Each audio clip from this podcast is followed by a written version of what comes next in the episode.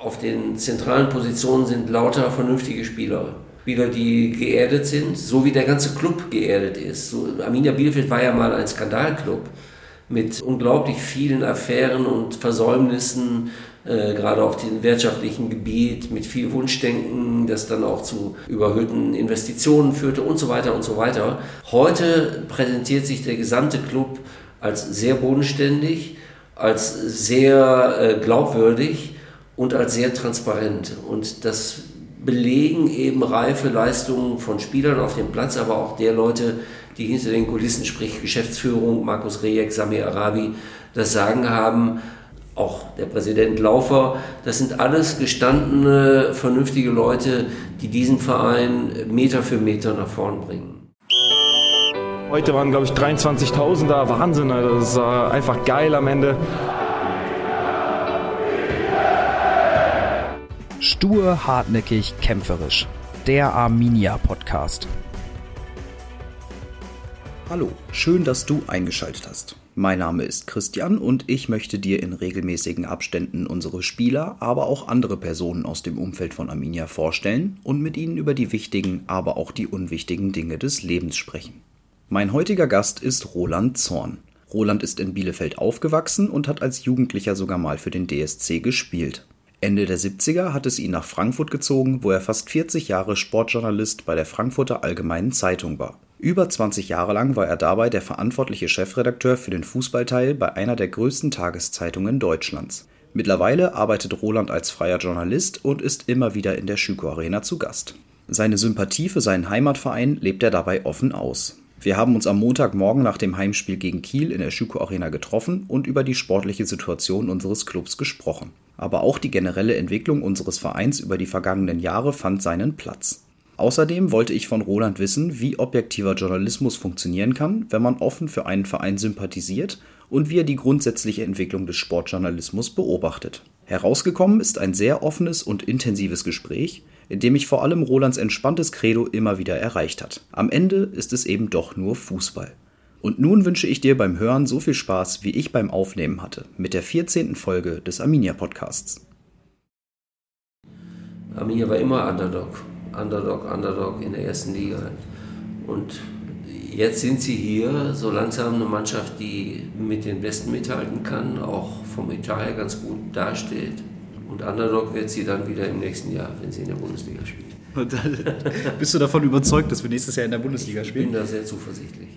Ich habe in der Vorbereitung noch ein Interview von ja. dir gelesen, wo du 2016 gesagt hast, dass ein Ziel in deinem Leben oder was du noch miterleben willst, ist, dass Arminia nochmal in der Bundesliga spielt. Ja, das ist mal. Äh, tu, tust du das also nächstes Jahr? Ich bin davon überzeugt, weil die, die Mannschaft besticht ja durch Konstanz, durch Zuverlässigkeit, durch großen Teamgeist und durch einen guten Fußball. Und da gibt es unterhalb der ersten drei keine einzige Mannschaft, die besser wäre. Ja, Heribert hat äh, mit dem, ist ein guter Freund von dir, mit dem habe ich letzte Woche Donnerstag aufgenommen, der mir gesagt hat, äh, wenn alles optimal läuft, dann wird Arminia Dritter. Ähm, ich habe jetzt gesagt, nee, wenn alles richtig optimal läuft, dann schaffen wir es noch einen von den beiden Großen hinter uns zu lassen. Wie ist da deine Einschätzung von der Konkurrenz? Wenn man so einen Grundoptimismus hat wie ich, dann hält man es natürlich auch für durchaus möglich, dass Arminia Erster oder Zweiter wird. Denn in dieser äh, Marge zwischen diesen drei Clubs sind die Unterschiede sportlich gesehen, wirtschaftlich ist es was anderes, sind die marginal. Und da hängt sehr vieles von, auch von glücklichen Spielen ab, von Verletzungen und so weiter. Nach jetzigem Stand kann Arminia genauso gut Erster oder Zweiter werden, aber auch Dritter natürlich. Und ähm, warum glaubst du, dass wir nicht mehr Vierter werden oder Fünfter? Weil jetzt schon sechs Punkte zwischen dem Dritten und dem Vierten liegen und noch mehr zwischen den Clubs dahinter und sich im Moment keine einzige andere Mannschaft profiliert, die auf diesem Niveau der ersten drei äh, konstant und dauerhaft mithalten könnte. Wir sitzen hier gerade im Stadion, Montagmorgens, hinter uns laufen noch Aufräumarbeiten. Gestern äh, der 2 zu 1 Sieg gegen Kiel. Ja, wir haben eben im Vorgespräch schon gesagt, das sind die, die Big Points. Äh, du warst selber live mit im Stadion. Was hat Arminia denn am Ende so das eine Tor besser gemacht? Das war die Unbedingtheit im Verteidigen und die Unbedingtheit im Willen, das Spiel zu gewinnen.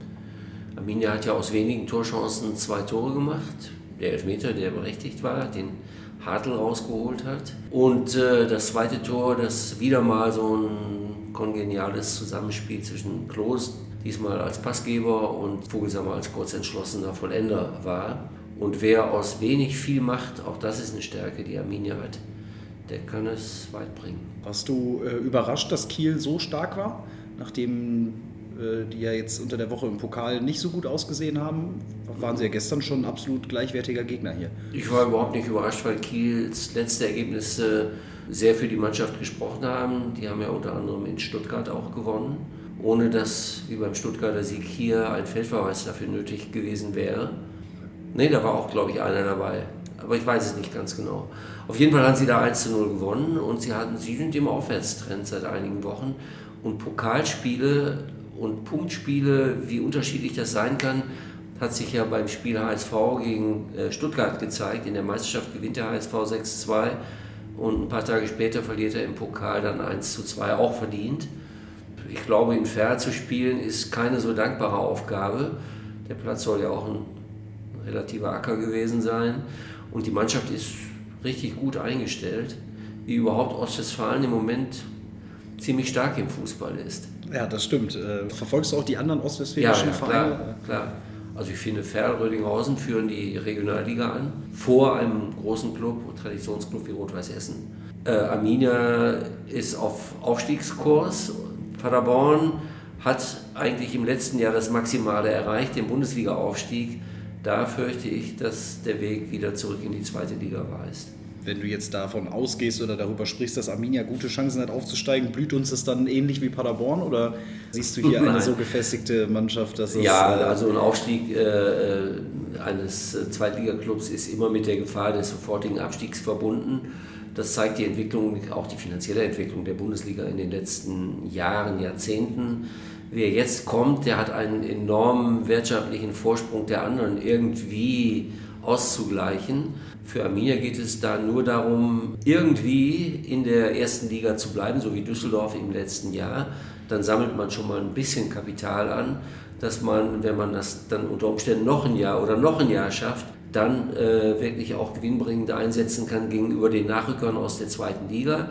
Was die sportliche äh, Komposition der Mannschaft angeht, finde ich Arminia interessanter aufgestellt als Paderborn, die eine für die zweite Liga absolut taugliche und, und äh, spannende Idee des totalen Angriffsfußballs verfolgt haben, der aber gegen ausgebuffte Erstligamannschaften nicht so zum Zuge kommt. Dafür sind die individuellen Qualitäten der Mannschaft im Schnitt schwächer als die von Arminia Bielefeld jetzt schon. Was ich mich ja immer frage, auch nach so Spielen wie gestern, wobei Holstein Kiel das ja sehr gut gemacht hat, wir treten ja auch immer mit der gleichen Grundformation an, ähm, dann wird, wird vielleicht mal ein bisschen mhm. auf einzelne Positionen im Spiel variiert. Auch das Personal ist mittlerweile sehr festgespielt und trotzdem habe ich oft das Gefühl, dass die Gegner uns nichts entgegensetzen können, obwohl man das ja vorher weiß, obwohl man das analysieren kann, obwohl man die Mannschaft einstellen kann. Sind wir einfach so gut, dass das nichts zu verhindern ist? Oder was ist so die Qualität, dass sich das Das ist das eine, aber die, die pflegen ja ein sehr scharfes, zügiges äh, Kombinationsspiel. Sie spielen ja von hinten raus zum Schrecken mancher Zuschauer, die jedes Mal glauben, jetzt droht das nächste Eigentor. Also der Ortega hat zwar mal einen Fehler gegen Fürth gemacht, aber das ist ja nicht in Dauerschleife. Und sie vermitteln damit das Gefühl, exemplarisch war das in Osnabrück zu sehen, dass sie den Gegnern spielerisch voraus sind, weil sie eine Spielidee eben auch umsetzen können. Schwierig wird es so gegen Mannschaften wie Fürth, die dagegen sehr äh, effektiv vorgegangen sind, weil sie mit frühem Pressing und Gegenpressing äh, effektiv gearbeitet haben. Und auch da hat sich der Wille letztlich so durchgesetzt und die Durchschlagskraft der Mannschaft, dass es wenigstens noch zu einem Unentschieden reichte. Und das, ist auch eine Qualität, dann von einem 0 zu 2 zu Hause, auch wie gegen St. Pauli. Last-Minute-Tor hier äh, durch Prietl, der nicht unbedingt als Torschütze vom Dienst bekannt ist. Also insgesamt ist das eine klare Handschrift des Trainers und diese Handschrift zieht die Mannschaft auf dem Spielfeld sehr ansehnlich äh, in die Tat um. Wir hatten uns eben im Vorgespräch nicht nur über natürlich unser sehr erfolgreiches Sturmduo unterhalten, die ja äh, natürlich mit ihren 15 Saisontoren in aller Munde sind, ähm, sondern eben auch über die äh, Defensivleistung. Äh, ich stand gestern die letzten zwei, drei Minuten am Spielfeldrand und muss sagen, das ist wirklich unglaublich, wenn man einen Meter neben dem Spiel steht, was für eine Dynamik dieses Spiel ja. hat. Und dann noch diese Rettungsaktion mit der allerletzten Sekunde von, von Nilsson. Du hast eben auch unsere Abwehr schon sehr gelobt. Was macht die beiden aus? Oder die ganze Kette vielleicht auch? Ich glaube, dass die beiden, um mal bei den Innenverteidigern anzufangen, die ja noch nicht so lange bei Arminia sind, perfekt zueinander passen. Beides intelligente Spieler, beides äh, sehr moderne Innenverteidiger, die also auch so dieses Gefühl für Räume und für Gegenspieler haben und beides so Organisationstalente. Denn in der Position musst du ja auch deine Außenverteidiger im Blick haben und die richtig positionieren. Sie werden flankiert von äh, Brunner, der ein für meine Begriffe überragender Außenverteidiger der zweiten Liga ist mit Erstliga-Qualität und von Hartherz, der hier manchmal unterschätzt wird, der aber mit seinem Arbeitsethos, seinem Fleiß und seinem unbedingten Willen auch sich, sich auch spielerisch zu verbessern, inzwischen auch ein ganz fester Bestandteil dieser Viererkette ist. Da ist das Zusammenwirken sehr gut aufeinander eingespielt. Arminia hatte ja zu Beginn der Saison noch das bekannte Defensivproblem, das in den letzten Jahren immer so ein bisschen äh, so viele Spiele wackelig machte. Da konnte auch gegen Ende noch viel passieren. Heute ist es so, dass man also vorne eine Bank hat mit Klos und Vogelsammer und hinten eine sehr stabile Garantie gegen Gegentore, die äh, Spieler wie Nilsson und äh, Pieper versprechen und auch andere, Pritel, der eben davor die, das Defensivspiel organisiert, dann noch verstärken. Also es ist nicht mehr so leicht, gegen Arminia Bielefeld Tore zu schießen, wie das vielleicht noch vor so einem halben Jahr der Fall war. Und wenn jetzt mal einer dieser Leistungsträger ausfällt, glaubst du, dass das Arminia noch aus der Bahn werfen kann im Laufe der Saison? Das ist schwer zu sagen. Die sind ja nicht auf allen Positionen doppelt und dreifach besetzt. Man hat gestern schon gesehen, Prietl äh, war gesperrt wegen der fünften gelben Karte. Schütz hat es gut gemacht, als er reinkam.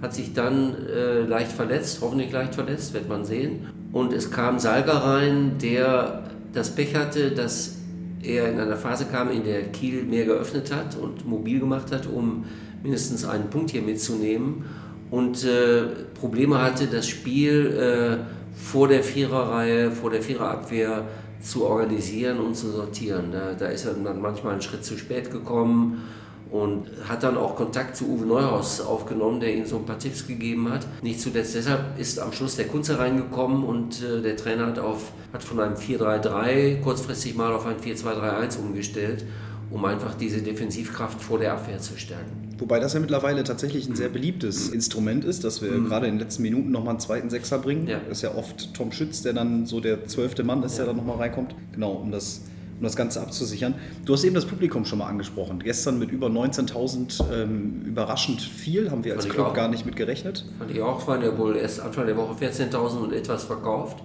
Also nochmal 5.000 plus im freien Verkauf ist ein klares Zeichen für die gewachsene Attraktivität natürlich beflügelt durch diese Highlight-Spiele gegen Stuttgart, Hamburg und Schalke. Da steckt auch so ein Schuss Erwartung auf mehr drin. Also die Leute bekommen so langsam ein Gespür dafür, da tut sich was, da könnte was sehr Erfreuliches im Laufe der Saison passieren. Jetzt bist du ja schon viele Jahre im Fußball dabei und hast äh, eine gewisse Erfahrung. Ich glaube, es ist jetzt nach einem Drittel der Saison schwierig als Club ja, die, äh, die sehr gute Tabellensituation runterzureden. Was würdest du jetzt kommunikativ empfehlen? Wie geht man jetzt mit dieser Situation um, wo man jetzt auf einmal von allen ja, in diese Favoritenrolle ähm, gerückt wird? Also ich würde den Ball auch flach halten, denn es ist ja ein gutes Drittel der Saison erst vorbei.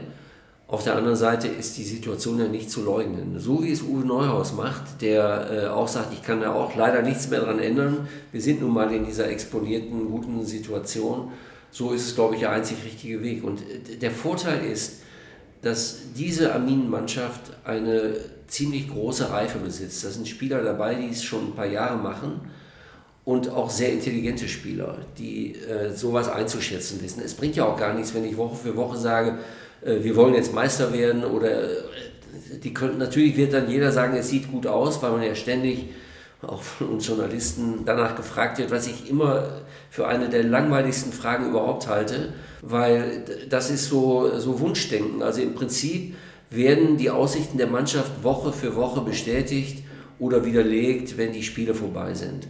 Und das hat die Mannschaft gut verinnerlicht. Die nimmt die Spiele, wie sie kommen und äh, nimmt sie als in sich geschlossene Veranstaltung und macht, so wie es im Moment ausschaut, das Beste daraus. Meinst du, das kann die Mannschaft oder auch einzelne Spieler über die Saison noch beeinflussen, wenn es dann immer näher rückt, das Saisonende und man spielt immer Glaube noch da oben mit? Glaube ich nicht, weil auf den zentralen Positionen sind lauter vernünftige Spieler. Spieler, die geerdet sind, so wie der ganze Club geerdet ist. So, Arminia Bielefeld war ja mal ein Skandalclub mit äh, un unglaublich vielen Affären und Versäumnissen, äh, gerade auf dem wirtschaftlichen Gebiet, mit viel Wunschdenken, das dann auch zu überhöhten Investitionen führte und so weiter und so weiter. Heute präsentiert sich der gesamte Club als sehr bodenständig, als sehr äh, glaubwürdig und als sehr transparent. Und das belegen eben reife Leistungen von Spielern auf dem Platz, aber auch der Leute, die hinter den Kulissen, sprich Geschäftsführung, Markus Rejek, Samir Arabi, das Sagen haben, auch der Präsident Laufer, das sind alles gestandene, vernünftige Leute, die diesen Verein Meter für Meter nach vorn bringen und das genau wissen. Woran machst du das fest? So, also An vielen richtigen und klugen Entscheidungen. Also die Geschäftsführung hat es ja, also Markus Rejek muss man ja da wirklich hervorheben, geschafft, dieses Bündnis Ostwestfalen zu schmieden. Äh, mit vielen, vielen großen Firmen aus dieser Region, die äh, dem Verein treu zur Seite stehen, ohne ein Investorenbündnis zu sein. Also etwas, was es in ganz Deutschland noch nicht gegeben hat, was auch die Wirtschaftskraft der Region spiegelt. Und wenn man mal diese Unternehmen von innen sieht und diese Unternehmer zum Teil auch kennt, die hier das Sagen haben, das sind ja auch alles bodenständige Leute, die aus äh, bestimmten Geschäftsprinzipien kommen. Nicht mehr ausgeben als einnehmen, äh, Augenmaß bewahren bei äh, der Einstellungspolitik, das Risiko nicht überdehnen und äh, so Schritt für Schritt für Schritt eine ganz solide, manchmal eine her hervorragende Performance zu bieten. Und so ähnlich dass das, wie das Klima hier in der Region ist, das sind ja alles Realos. Hier hast du ja kaum Spinner. So wie dieses Klima in der Gegend ist, so präsentiert sich auch die Mannschaft. Das sind auch Realos. Und Aber Realos mit, äh, mit, äh, mit, mit Wünschen, die auch ein bisschen oberhalb der zweiten Liga liegen können. Ja, Aber die man auch erfüllen kann. Das ist das Entscheidende wenn man sich den Kader anguckt, haben ja noch nicht ganz so viele Bundesliga gespielt. Ich glaube, das ist auch ja. so diese Gier, ja, äh, die, spürt man, die spürt man wirklich überall. Ja. Ich glaube, dass so ein Fabian Klos eigentlich in seiner Lebensplanung die Bundesliga gar nicht drin hatte, weil der ja äh, im Grunde anfing, Fußball zu spielen als besserer Freizeitspieler.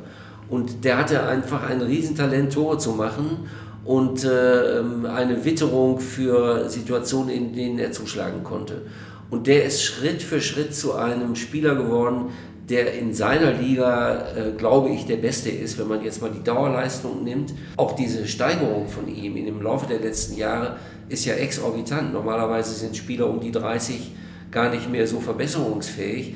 Der ist aber sehr lernwillig, passt insofern auch gut in diese Gegend. Und genau sein Partner, der ja auch früher nie links außen gespielt hat, sondern auch Mittelstürmer war, Andreas Vogelsammer, auch der ist jemand, der sich A, obwohl Bayer äh, in einer Gegend wohlfühlt, die weit von seiner Heimat entfernt ist, und auch seine Position so verinnerlicht hat, dass er nichts von seinen Torjägerqualitäten eingebüßt hat. Beides bodenständige Stürmer und sehr robuste Arbeiter, die also auch eine Mannschaft mitreißen können und die auch dann schon mal, wenn es nötig ist, auch mal den raueren Ton pflegen, also speziell Klos, der das ja auch kann, aber der als Kapitän also absolut vorbildlich ist und in der Geschichte dieses Clubs jetzt schon so eine kleine Ikone ist. Und das vom Journalisten hochgehoben, nicht mal von Fans oder von uns Mitarbeitern. Ja, aber äh, ich glaube, da braucht man, braucht man nicht groß drum herum reden, das ist wahrscheinlich so. Du bist ja als freier Journalist viel auch in anderen Stadien unterwegs, in ganz Deutschland unterwegs, kennst viele Leute im operativen Fußballgeschäft. Wenn da Arminia Bielefeld mal Thema ist, worüber spricht man dann oder wie spricht man? Äh, erstmal äh, klingt immer so eine Grundsympathie an es gibt viele Bundesliga-Vereine, die sich darüber freuen würden, wenn Arminia Bielefeld in die Bundesliga zurückkehrt. Wir sitzen ja hier ähm, am Rande oder innerhalb des Stadions. Mit einem herrlichen Blick. Ja, mit herrlichem Blick Fenster auf hier. den Rasen, auf dem äh, die Welt schöner wird. Und ähm, viele mögen halt auch hier das Publikum. Das ist äh, auf eine positive Art und Weise begeisterungsfähig, auch kritisch, die pfeifen auch schon mal, wenn ihnen was gar nicht passt, aber sehr loyal. Und ähm, so eine Stimmung, wie sie gegen Schalke herrschte im Pokalspiel, die muss man erstmal woanders suchen. Also hier ist so ein bisschen so diese alte britische Atmosphäre, noch so dieses urtümliche. Die Zuschauer sprechen auf Spielszenen an. Und wenn das Spiel etwas hat, was so eine elektrisierende Wirkung auslöst, dann spiegelt sich das umstandslos in der Resonanz auf den Rängen. Und daher ist das hier eines der stimmungsvollsten Stadien in Deutschland. Und jetzt haben wir natürlich viel über das Publikum gesprochen, aber eben auch außerhalb des, des Rasens, also auch in den Vereinsstrukturen, vielleicht ja auch auf, äh, auf dem Platz. Was, was sind da so Themen, ähm, wo über Arminia gesprochen wird? Da weniger, die Leute interessieren sich mehr für das, für das sportliche Ergebnis. Also die, die ich in Frankfurt treffe, da weiß ja jeder Zweite, dass ich Fan von Arminia Bielefeld bin. Die sprechen mich natürlich jetzt immer sehr wohlwollend, so nach dem Motto, na, ihr schafft das doch wohl und so an. Finde ich auch ganz nett. Äh, was die, äh, die Außendarstellung der Verantwortlichen bei Arminia angeht, da schwingt auch sehr viel Respekt mit, weil sowohl Arabi als auch Reg einfach einen super Job machen mit vergleichsweise bescheidenen Mitteln.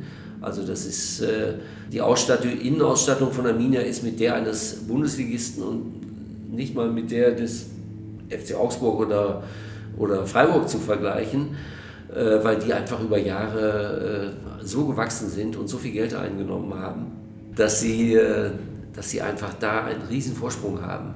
Die Frage ist manchmal, wie effektiv setzen die ihr Geld ein?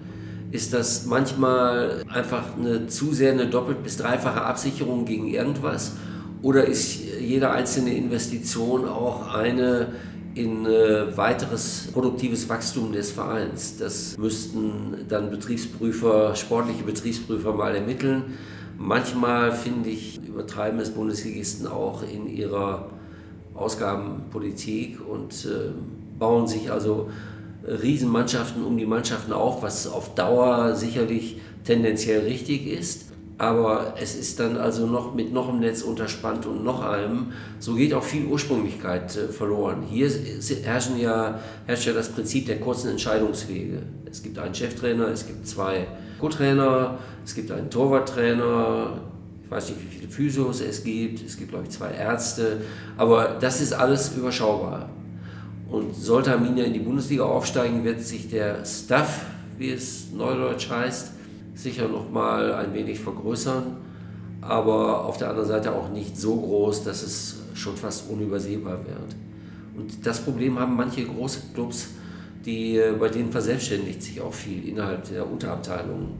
Muss man mal sehen wie es dann hier aussähe, sollte es tatsächlich am Ende den großen Wurf geben. Ja, wir hatten ja mal einen sehr interessanten Einblick in die Videoanalyse hier. Ja, bei unserem sehr, war ich auch dabei. Genau, bei unserem mhm. geschätzten Kollegen Philipp Heithölter. Ich glaube, das wäre zum Beispiel so eine Position, wo wir momentan bei einer Person sind, das ist ein bisschen die sich wahrscheinlich also noch ein bisschen muss eine Lebensversicherung abschließen für seine Familie. Also das ist ja auch Jetzt, was, jetzt was kommt der Winter, jetzt muss der arme Kerl also zwischen Leipzig und, und München unterwegs sein. Also das ist schon ein harter Job. Ja, zum Glück äh, spielt genau der kommende Gegner Nürnberg heute Abend in Bochum. Da ist der Weg nicht ganz ja, so weit. Da wird man, glaube ich, äh, mit mehr Manpower vor Ort sein und ist dann auch schnell wieder zu Hause. Das hat was für sich. Ja, lass uns auf den kommenden Gegner blicken, Nürnberg. Ähm, vor der Saison einer der Top-Favoriten, natürlich auf den Aufstieg als Bundesliga-Absteiger. Warum ja, bekommen die das gerade noch nicht so richtig hin, dieser Rolle gerecht zu werden? Ich glaube, dass beim Abstieg so eine relativ große Umbruchssituation für viele Mannschaften ist. Die Besten bleiben in der Bundesliga andere Spieler äh, werden, bei anderen Spielern werden die Verträge nicht verlängert, weil zu teuer, wenn Verträge auslaufen sollten. Dann äh, wechselt meistens auch der Trainer. In Nürnberg auch, da ist ja jetzt der Österreicher Kanadi-Trainer. Und das heißt, man stellt eine neue Mannschaft zusammen. Hier hat man ja eine bewährte Mannschaft zusammengehalten und ergänzt durch gute Spieler In Nürnberg äh, ist die Umbruchssituation etwas besser als in Hannover. Da ist ja nun auch der Trainer gerade entlassen worden, Mirko Slomka. Bewältigt aber bei weitem nicht so, wie sich das eingefleischte Clubfans gewünscht hatten. Eigentlich haben fast alle, die so ein bisschen was von der Materie verstehen, vor der Saison gesagt, dass der HSV und Stuttgart die ersten Anwärter auf den Wiederaufstieg sind, weil da auch am meisten Manpower, auch Kapital, auch wenn der HSV nicht äh, mit dem Kapital wuchern darf, äh, äh, dahinter steckt. Aber es sind halt Clubs mit großer Strahlkraft, die eine ganze Region elektrisieren können. Und Nürnberg kam dann dahinter und Hannover ganz am Ende von den Vieren. Äh, wenn man den HSV jetzt dazu nimmt, obwohl die letztes Jahr schon in der zweiten Liga waren, aber eben ihr großes Ziel verfehlt haben. Viele haben dann doch gesagt, also mit Mannschaften wie Nürnberg und Hannover kann es ein Club wie Arminia Bielefeld, wenn alles gut läuft, äh, unter Umständen aufnehmen. Und das, diese Hoffnung ist ja übererfüllt worden bisher. In der Tat. Aber jetzt geht es ja Samstag ähm, zum Duell nach Nürnberg. Was, was glaubst du, warum können wir da gewinnen? Oder ähm, wie, wie ist so deine Prognose zum, zum Spiel? Ah, die Siegchance besteht darin, dass Nürnberg möglicherweise, um letzte Chancen zu wahren, Anschluss nach oben zu finden, äh, sehr offensiv spielen wird. Da wird es immer interessant sein zu sehen, wie ist dann diese Konterabsicherung bei denen. Und Arminia ist ja auch eine gute Kontermannschaft. Die können Räume, die sich ihnen anbieten, auch relativ kaltschnäuzig nutzen. Auch da fallen wieder die Stichworte Klos Vogelsammer. Äh, die werden sich nicht hinten reinstellen, das kommt Arminia wahrscheinlich entgegen. Auf der anderen Seite, wenn die mal einen guten Tag haben, dann können die natürlich auch mal gegen äh, Bielefeld gewinnen. Also das würde ich jetzt mal nicht ausschließen. Also wenn ich jetzt intern tippen müsste, würde ich auf ein Unentschieden gehen. Ist zwar langweilig, aber äh, damit käme Arminia gut klar und Nürnberg weniger. Als Optimist sage ich, warum nicht auch in Nürnberg gewinnen.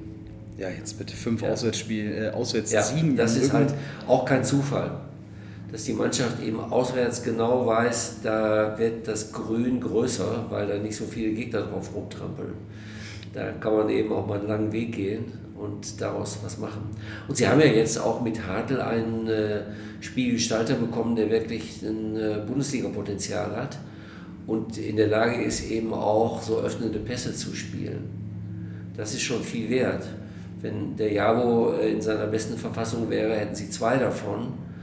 Und das ist aber im Moment leider nicht der Fall, sonst wäre es noch gefährlicher.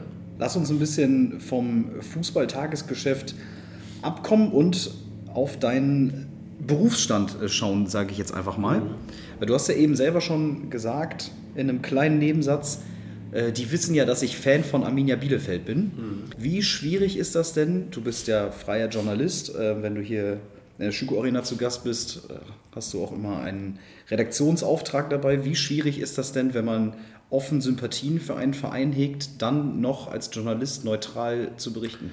Also so blöd kann man gar nicht sein, dass man an einem schlechten Spiel vorbeiguckt, nur weil man Fan ist, wenn man darüber berichtet. Das kann man sehr, sehr gut trennen. Fast jeder Journalist, den ich kenne, hat eine bestimmte Vorliebe für Vereine. Die wenigsten gehen damit äh, offen über den Marktplatz. Ich tue das, weil ich äh, schon glaube, die Souveränität zu haben, das eine vom anderen trennen zu können. Und das geht auch gut. Also das, da sehe ich gar kein Problem drin. Im Gegenteil sind äh, Liebhaber eines Vereins oft auch dessen größte Kritiker, das kann es nämlich auch geben. Aber äh, ich finde sogar, das gehört ein bisschen dazu, dass man seine Sympathie auch irgendwo äh, verankert. Für mich ist ja dieser Verein auch ein Stück Heimat. Ich komme aus dieser Stadt, habe hier Abitur gemacht, habe für diesen Club gespielt, wenn auch nur kurz, zu Schülerzeiten und äh, das ist ein Stück äh, Heimat, das man dann auch mitnimmt. Ich wohne seit 1979 in Frankfurt, war dann äh, 40 Jahre, nicht ganz 40 Jahre, 36 Jahre bei der Frankfurter Allgemeinen Zeitung, Sportredakteur, ähm, weit über 20 Jahre der verantwortliche Fußballredakteur, also auch in der Redaktionsleitung. Und äh, habe nie leugnen müssen, dass Arminia Bielefeld mein Lieblingsverein ist.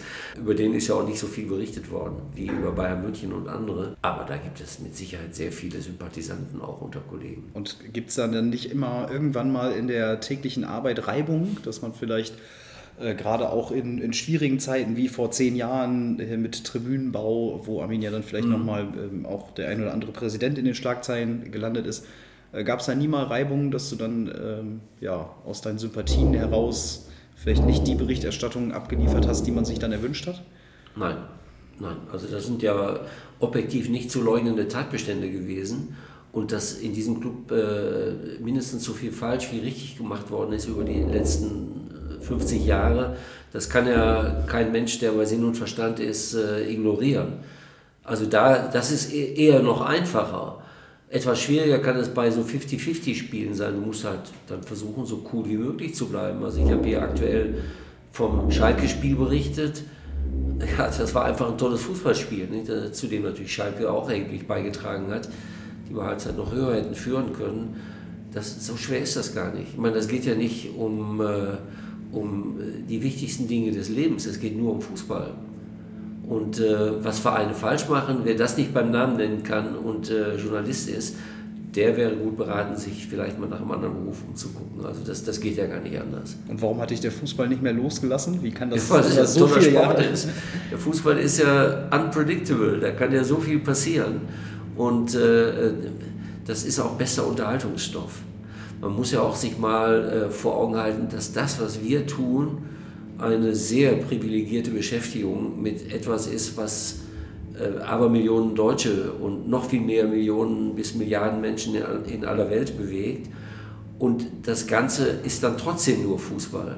Und das gibt ja auch sehr viele heitere Gesichtspunkte. Also wenn man nicht alles so wahnsinnig ernst nimmt, das, was ich gelegentlich auch bei Kollegen sehe, die also sich vor lauter Ernsthaftigkeit also kaum noch ein Lachen gönnen, dann versäumt man was. Und beim Fußball gehören diese Momente eben auch dazu.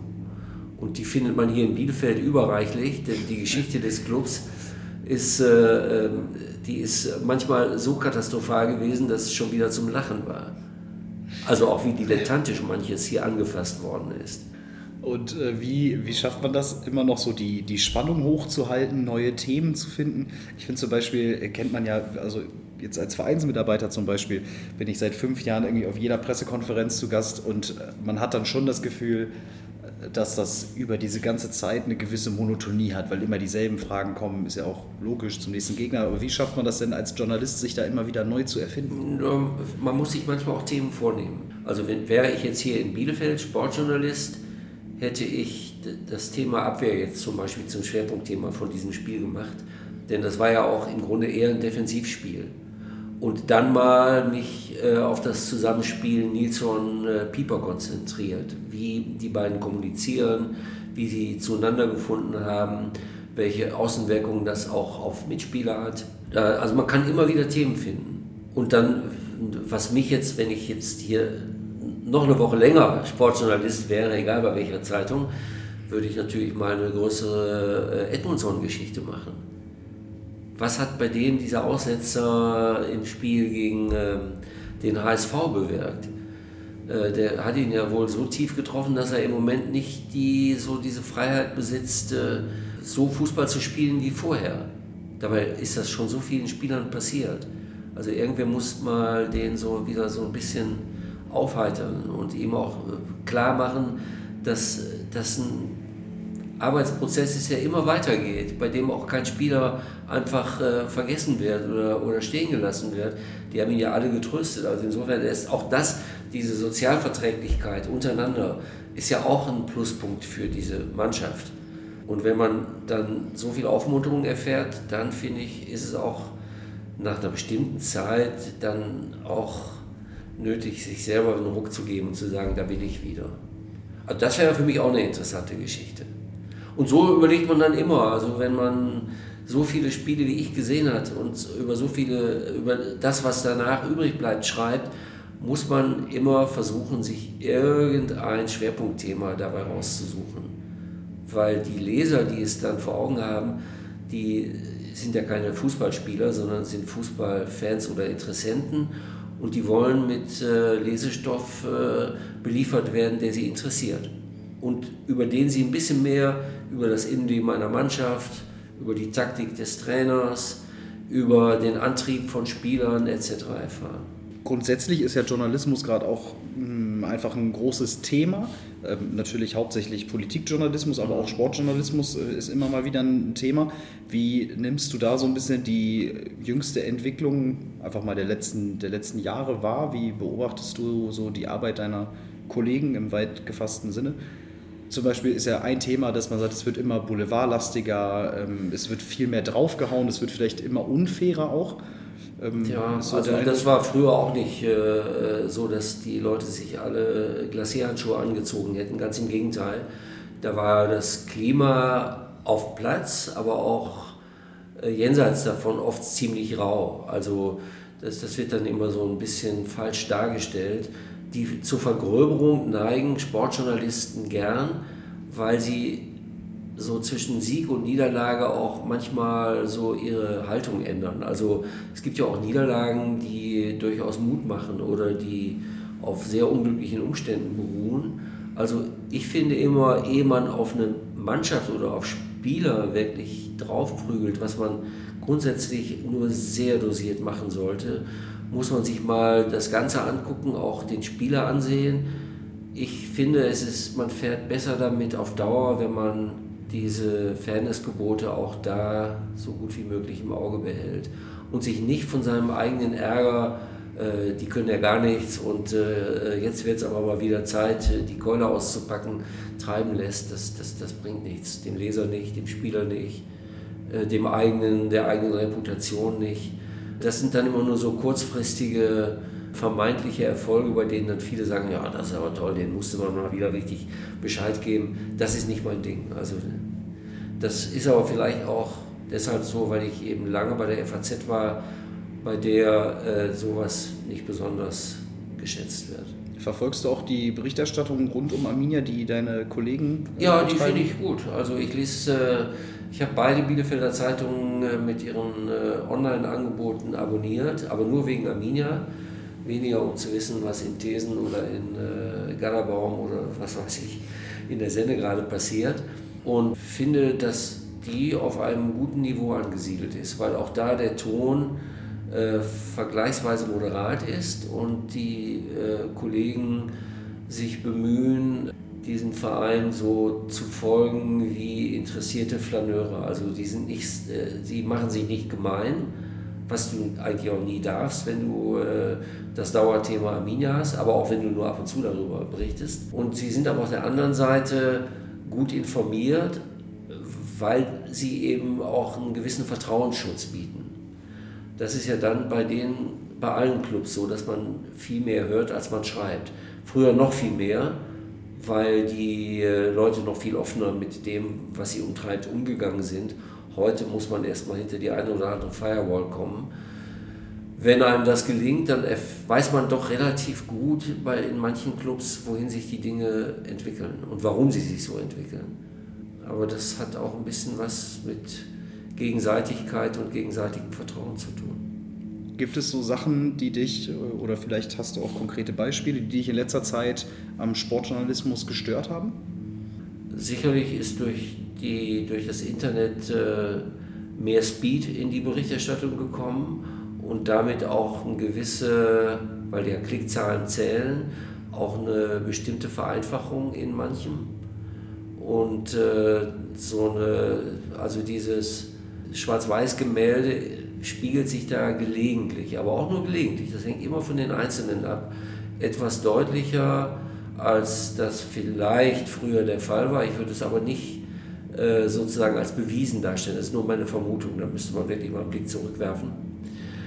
Es ist der Fußball auf der einen Seite vermeintlich transparenter geworden, weil man aus allen Ecken und Enden Äußerungen hierzu, dazu und dazu hört. Aber tatsächlich sind viele dieser Äußerungen so ähm, diffus und äh, wenig konturiert, dass man auch genau merkt, wie sehr so eine Art äh, Selbstschutz dahinter steckt. Also nicht zu viel preiszugeben, um nicht eine ganze Woche mit irgendeiner äh, krummen Aussage behelligt zu werden. Es wird auch vieles zu ernst genommen. Also wenn heute jemand mal sich einen Satz erlaubt, der, der nicht auf der ähm, generell akzeptierten Mittellinie liegt, sondern eher an den Rändern, dann ist ja gleich ein Riesentheater.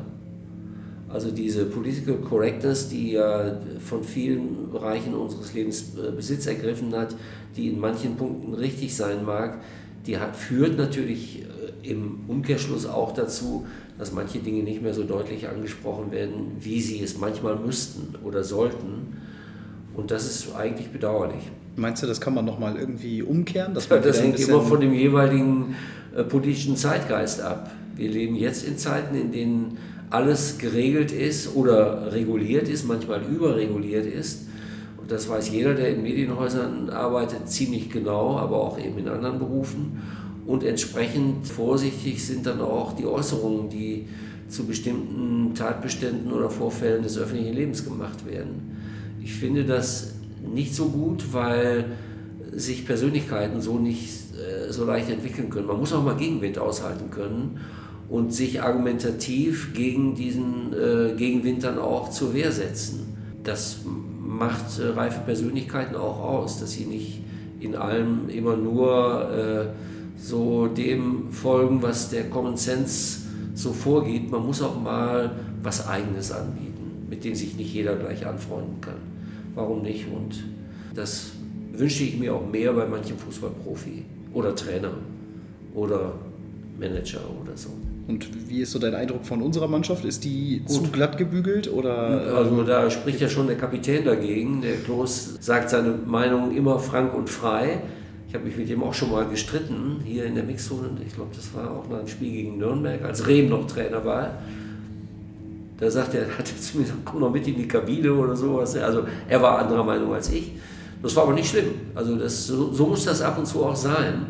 Denn man erhofft sich ja auch interessante Antworten auf vielleicht auch mal interessante Fragen. Es müssen ja nicht immer dieselben Fragen sein.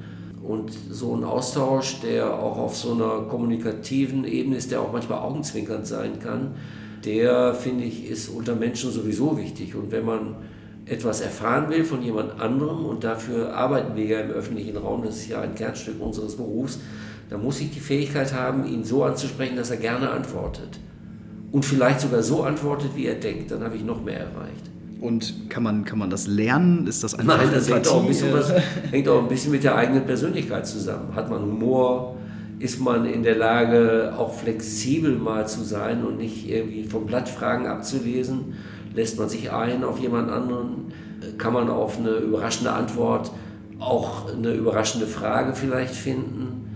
Also man muss dann eine gewisse Souveränität haben. Und das ist eine Frage der Persönlichkeit. Du bist ja schon viele Jahre dabei. Gibt es da irgendwie die ein oder andere kleine Geschichte aus der Vergangenheit, so eine kleine Anekdote, ähm, gerade hier im Umfeld von Arminia, äh, wo du noch mit einem lachenden Auge dich erinnerst? Wenn du jetzt zum Beispiel sagst, du hast dich mal mit Fabian Klos gestritten, finde ich schon irgendwie ganz interessant. Ja, weil der, da war der sehr aufgebracht und so. Die hatten verloren, glaube ich, gegen Nürnberg 1 zu 3. So, und auch ein Sonntagsspiel. Mhm. Es war sehr heiß draußen und es war die Schlussphase Rehm. Also da war schon abzusehen, dass das nicht mehr so. Und er war dann loyal gegenüber dem Trainer, was völlig in Ordnung war. Und hat dann einfach auch in seiner Gereiztheit, nach Spielende sind Spieler ja positiv oder negativ gereizt. Das kann ja leicht mal passieren. Also insofern, wenn ich an früher denke, äh, da war ja ein Spieler wie der Ewald Lienen hier. Mit dem konnte man sich wunderbar streiten aber der hat den Intellekt gehabt und auch die Fähigkeit, auf eine Antwort ihm gegenüber nochmal eine eigene Antwort zu finden und dann auf die nächste Frage nochmal eine eigene Antwort. Das war schon sehr originell. Das war so ein, sagen wir, das waren so Schlagabtäusche auf gehobenem Niveau. Und äh, diese Spieler äh, hat es eigentlich über Generationen immer gegeben, die wird es auch heute geben. Sind in vielen Bundesliga-Clubs sind schon interessante äh, Persönlichkeiten auch. Aber es ist nicht mehr, es wird halt nicht mehr alles so offen geführt, sondern vieles so mit so einer etwas kodierten Sprache, aus der man auch schon wieder einiges heraushören kann. Auf der anderen Seite, wenn die Antworten langweilig sind, dann ist das nicht nur schlecht für Journalisten, dann sollen sie halt ihre eigene Meinung schreiben und sollen sagen, deshalb, deshalb, deshalb und deshalb fand ich das Spiel gut oder deshalb, deshalb, deshalb fand ich das Spiel schlecht begründet. Und da wir so viele Spiele gesehen haben, verstehen wir alle auch relativ viel vom Fußball. Nicht so viel wie mancher führende Vereinsrepräsentant wie Herbert Bruchhang, der wohl auch hier mal war. Zumindest äh, tue ich ihm gegenüber immer so, und er hat ja wahrscheinlich auch recht. Aber äh, äh, ein bisschen was verstehen wir auch schon vom Spiel. Ja, wenn man ein paar Jahre dabei ist. Jo. Ein Thema, wo wir uns jetzt ja sowieso schon länger entschieden haben, aber gestern natürlich erst recht, ähm, mal ein bisschen Gegenwind auszuhalten und es anzusprechen, ist unsere klare Positionierung äh, gegen rechts. Du hast es gestern sicherlich auch mitbekommen. Ja, sehr Wir wurden vom Stadion ja.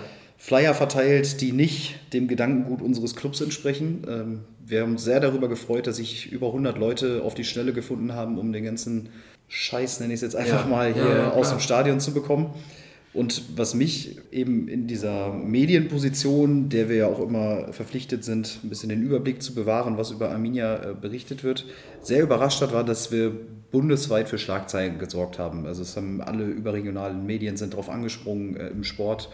Ähm, ich sage jetzt einfach mal Süddeutsche, Spiegel, mhm. ähm, Sport 1, Sportschau waren alle dabei.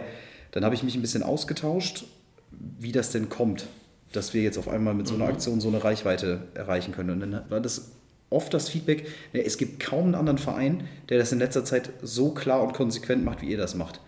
Warum machen das die anderen Vereine nicht? Weil vielleicht in anderen Clubs so viel über den Alltag nachgedacht wird, dass sie äh, vielleicht den Blick nicht frei haben für sowas. Hier war es ja ein konkreter Anlass und ich fand die Reaktion super. Das kam ja so um halb elf morgens auch bei mir an. Und äh, die Sprache war so klar und äh, äh da gab es auch keinen Zwischenraum mehr. Nicht? Es fiel das Wort Nazi, brauner Schmutz und so weiter und so fort. Und die äh, damit verbundene Aufforderung kommt vorbei, räumt das Stadion mit auf oder das, was rund ums Stadion da an äh, Materialien verteilt wurde. Der sind ja auch äh, rund 100 Leute nachgekommen. Und ich finde, das ist so etwas, womit Vereine sich häufiger dann, wenn es äh, einen Anlass gibt, auch zeigen sollten. Denn das ist ja auch nicht so schwer, Flagge zu zeigen gegen rechts. Denn äh, es ist halt so, dass diese Ecke größer geworden ist, aber es die weit überwiegende Mehrzahl, ich weiß nicht, also 80 Prozent aller Wähler wählen demokratische Parteien nach wie vor. Und wieso soll die Mehrheit nicht sagen, also wir lassen uns äh, sowas nicht bieten? Und wir sind ganz klar gegen diese Richtung.